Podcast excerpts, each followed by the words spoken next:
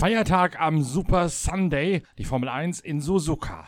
Dieser Podcast wird präsentiert von Shell Helix Ultra. Das Premium-Motorenöl für deinen Motor.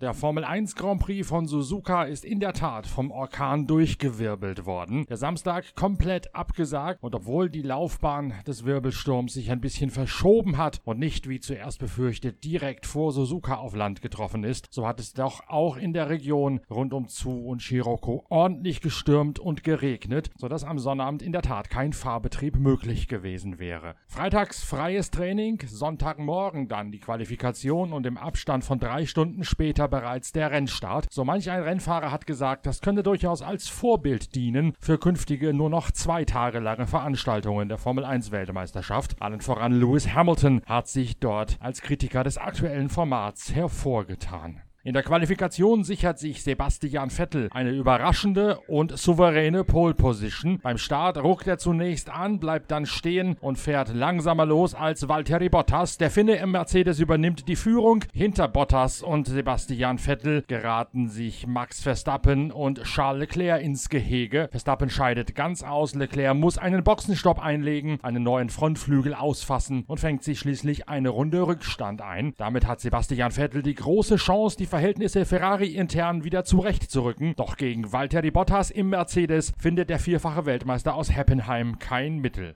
Die Stuttgarter haben sich mit dem Sieg von Valtteri Bottas und dem dritten Platz von Lewis Hamilton hinter Vettel beim großen Preis von Japan vorzeitig zum Konstrukteursweltmeister gekürt. Das ist zwar eigentlich nur eine Art Trostpreis, denn so richtig öffentlichkeitswirksam ist nur die Fahrer-WM. Für die Werke allerdings ist die Konstrukteurs-WM durchaus wertvoll, einerseits für die interne Kommunikation, andererseits aber auch für die Ausschüttungen aus dem Preisgeldtopf der Formel 1-Vermarkter. Der neuerliche WM-Titel stellt einen Rekord dar, denn noch nie zuvor Zuvor hat ein Team sechsmal hintereinander den Konstrukteurstitel für sich entscheiden können. Seit 2014 war immer Mercedes Weltmeister und bis auf 2016 auch immer Lewis Hamilton. Unsere Formel 1-Expertin Inga Stracke, die auch für unsere Zeitschrift Pitwalk über den Grand Prix Sport berichtet, hat für uns das Rennen in Japan beobachtet. Wie feiert denn ein solch erfolgsverwöhntes Team, für die Siege und Titel eigentlich schon zum täglich Brot gehören? Ja, ausgelassen und begeistert feiern die. Keiner von denen sieht das als selbstverständlich an. Großartige Szenen bei Mercedes. Es gab Champagner, alle im türkisgrünen Sieger-T-Shirt mit der großen weißen Nummer 1 im Kreis und oben drüber stand Winners, Sieger. Lewis Hamilton schnappte sich Valtteri Bottas rechts und dessen Trainer Antivirola links in den Arm und rundherum die Mechaniker und alle haben sie lauthals den Queen-Hit We Are the Champions gesungen. Sie sind ja nicht nur Teamweltmeister, sondern jetzt ist auch klar, nur noch einer der beiden Mercedes-Piloten kann Fahrerweltmeister werden. Den Titel, den haben sie ihrem legendären Niki Lauda gewidmet und sein rotes Kapperl lag auf dem Pokal. Ja, Toto Wolf hat natürlich auch mit einem Lächeln an Niki Lauda erinnert. Er hat gesagt, das Kapperl, das fehlt uns und schon viel zu lange. Und man merkt, wie schnell die Zeit vergeht. Ohne Niki Lauda wäre das nicht möglich gewesen. Er ist ein ganz, ganz großer Baustein dieses Titels. Und ja, da denken, glaube ich, wirklich alle im Team an ihn.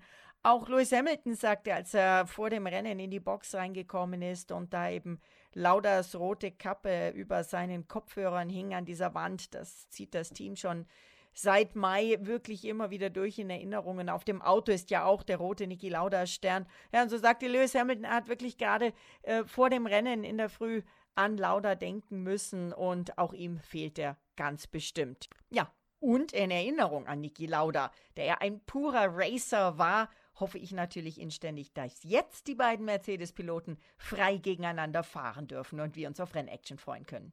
Der vielbeschworene Super Race Day. War es Stress? War es mal was anderes oder hat es funktioniert? Wie hat die Kombination hingehauen aus Qualifikation und Rennen an einem Tag in Suzuka? Ja, ich glaube, zuerst muss man natürlich, bevor man aufs Renngeschehen eingeht, sagen, alle in der Formel 1, die sind in ihren Gedanken natürlich bei denen, die der Taifun in der Umgebung von Tokio schwer getroffen hat. Es sind immer noch mehrere hunderttausend Menschen ohne Strom Und in Suzuka ist man sehr, sehr froh, dass nichts passiert ist. Und natürlich, wenn man dann aufs Renngeschehen geht, sind alle sehr froh, dass die Qualifikation in der Früh 10 Uhr Ortszeit in Japan ausgefahren werden konnte. Sebastian Vettel schnappte sich die Pole vor Ferrari-Teamkollege Charles Leclerc und dann haben beide aber beim Start quasi gegen Mercedes verloren, beziehungsweise gegen Red Bull. Sebastian Vettel, der fuhr erst fast, bei, fast mit einem Frühstart los, stoppte dann nochmal in Sekundenbruchteilen und fuhr dann los. Damit hat er den Start gegen den superschnell wegfahrenden Valtteri Bottas verloren. Charles Leclerc geriet mit Max Verstappen aneinander und ja, Verstappen schied sofort aus und Charles Leclerc beschädigte sich den Frontflügel. Der schleifte ein paar Runden äh, mit quasi auf der Rennstrecke. Erst flog ein Teil des Flügels weg, dann der Rückspiegel und Leclerc kämpfte sich zwar weiter nach vorne, mehr als Platz 6, war aber nicht drin und er wurde auch noch überrundet. Ja, Lewis Hamilton war ein bisschen einsilbig, weil er hätte, glaube ich, lieber gewonnen. Nichtsdestotrotz feiern Bottas, Hamilton, Mercedes mit Champagner und haben diesen Titel Niki Lauda gewidmet. Für Sebastian Vettel hätte Suzuka nach der Trainingsbestzeit der große Befreiungsschlag sein können, vielleicht sogar sein müssen. Wie enttäuscht war er, dass es trotz der Pole nicht zum Sieg gereicht hat? Na klar war Sebastian Vettel enttäuscht, er hat auch zerknirscht zugegeben. Der Speed, den die Mercedes heute hatten, der spricht dafür, dass wir heute keine Chance gehabt hätten. Das muss man einfach realistisch anerkennen. Die beiden waren einfach schneller als wir. Und Vettel zeigt sich als absolut fairer Verlierer. Da kann man nur gratulieren, über diesen Zeitraum diese Konstanz und Motivation hochzuhalten. Als Team, als bestes Team momentan. Sie haben den Sack extrem früh zugemacht, so Vettel. Da könnten wir uns eine Scheibe von abschneiden. Und man muss realistisch sein und zugeben, vor allem im Renntrim fehlt uns eine ganze Stange, um dagegen zu halten. Ja, das sagt Sebastian Vettel. Allerdings, Lewis Hamilton hat zwar bis zum Schluss Sebastian Vettel attackiert, aber er kam nicht vorbei. Und Hamilton hat bei Vettels Worten schon die Stirn gerunzelt, denn er hatte schon im Rennen gefunkt, die Ferrari sind auf den Geraden wieder super schnell. Eine Weile lang musste Sebastian Vettel ja sogar noch um seinen zweiten Platz zittern, denn die Rennleitung nahm Ermittlungen auf und untersuchte, ob er einen Frühstart fabriziert hatte. Doch dann kam die offizielle Meldung, keine Strafe, alles okay. Was war da genau los? Was sind die Hintergründe? Ja, das war eine Kontroverse. Es wurde viel diskutiert von Experten, von anderen Fahrern sogar, die auch äh, nachfragten. Selbst Walter Bottas zwinkerte Vettel vor dem Podium zu und sagt, was war denn los mit deinem Start? Aber die Rennleitung hat entschieden, es war kein Frühstart. Sebastian Vettel sagt, es war wirklich kein guter Start aber ich hatte keinen Vorteil. Ähm, das ist natürlich nicht so in den Regeln drin, ob es einen Vorteil gibt oder nicht, aber Sebastian Vettel ist wohl offensichtlich mit seinem kurzen Rückzucker, wo er nochmal gebremst hat, noch stehen geblieben, bevor dieser Transponder, der am Auto ist, über die Linie auf der Rennstrecke gekommen ist und danach gab es eben keinen Frühstart. Nichtsdestotrotz hat er natürlich den Start gegen Bottas verloren. Pech für Vettel und ähm, er kann damit zufrieden sein, dass er in der Tat dann Platz 2 noch geschafft hat.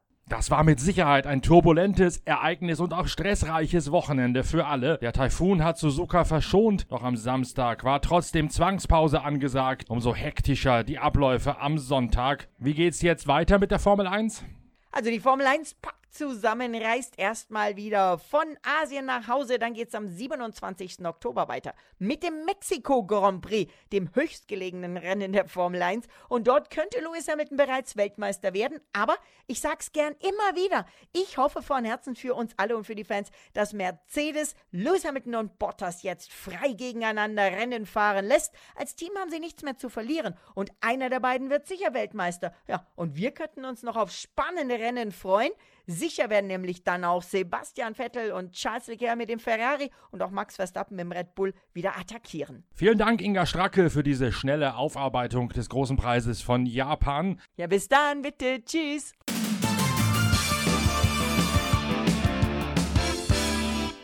Wir melden uns später in der Woche wieder mit der Vorschau auf das dann kommende Rennwochenende, wo uns der Inhalt erneut auf eine Japanreise mitnehmen wird. Bis dahin wünsche ich, Norbert Orkenga von der Zeitschrift Pitwalk, euch allen eine gute Fahrt mit Shell V-Power, dem Treibstoff von Ferrari in der Formel 1, der auch aus eurem Straßenauto mehr Leistung bei weniger Verbrauch herausholen kann. Und wenn ihr dann noch Mitglied im Shell Smart Club seid, dann tankt ihr an jeder Shell-Tankstelle das Shell V-Power zum Preis von normalem Superbenzin. Das wird sich bestimmt lohnen. Wir hören uns gegen Wochenende wieder. Bis dahin tschüss und danke fürs Reinhören. Euer Norbert Okenga.